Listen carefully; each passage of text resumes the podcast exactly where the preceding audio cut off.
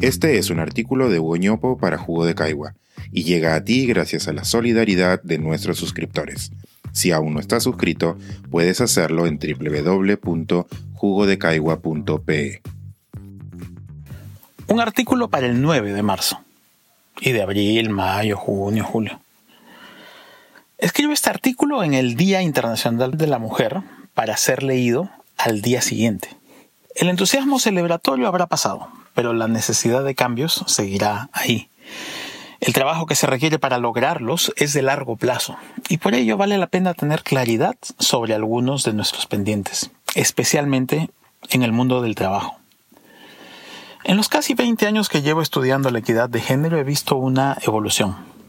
Ahora, en los 8M, veo menos rosas, chocolates y tarjetas de saludo, reales o virtuales. En cambio, veo más reflexión. Aunque en este último aspecto aún se puede ver de todo. El Ministerio del Interior, por ejemplo, programó un acto de, entre comillas, reconocimiento a la mujer, en el que el ministro Chavarri terminó reforzando algunos de los roles de género que son parte del problema. Tenemos como sociedad una tarea pedagógica pendiente, más allá de la escuela.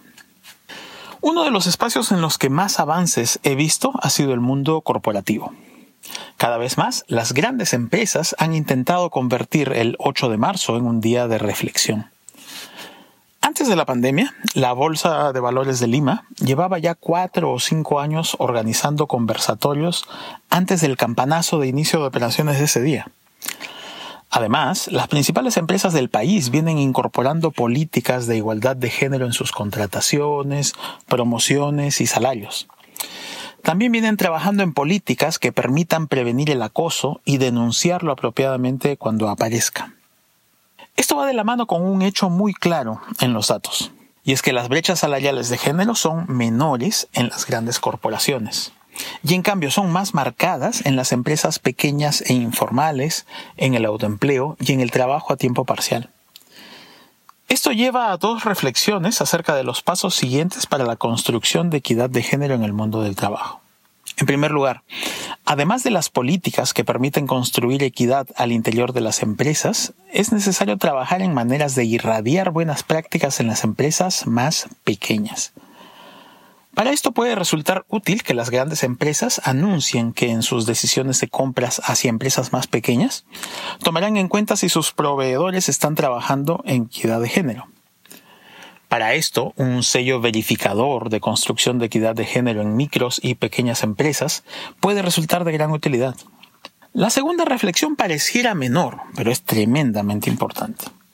Hay que reconocer que una característica común de los empleos en los que la mujer aún se desempeña con menor equidad de género es la flexibilidad, autoempleo, informal, a tiempo parcial, etc.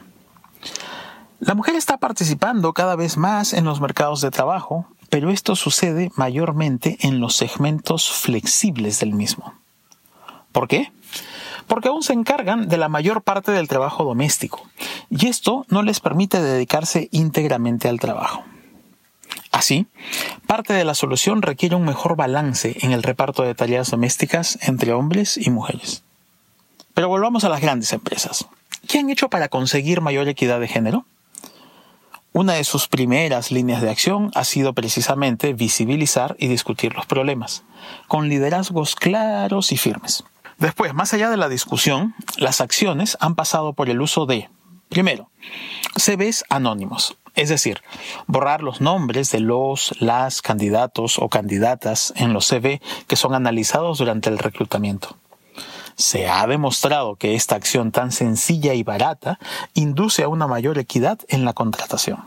Segundo, cuotas en la conformación de listas cortas para candidatos para las posiciones. Es decir, forzarse a tener al menos cierto número de candidatas en la lista de personas a entrevistar para una posición. De esta forma, la decisión final es competitiva, pero las listas de participantes reciben una acción afirmativa. Tercero, participar en auditorías y rankings como los de Aequales, Gender Lab, Great Place to Work y otros. Esto conlleva un doble impacto. Por un lado, la participación misma en estas iniciativas sirve para afinar las estrategias de inclusión dentro de las empresas con herramientas innovadoras.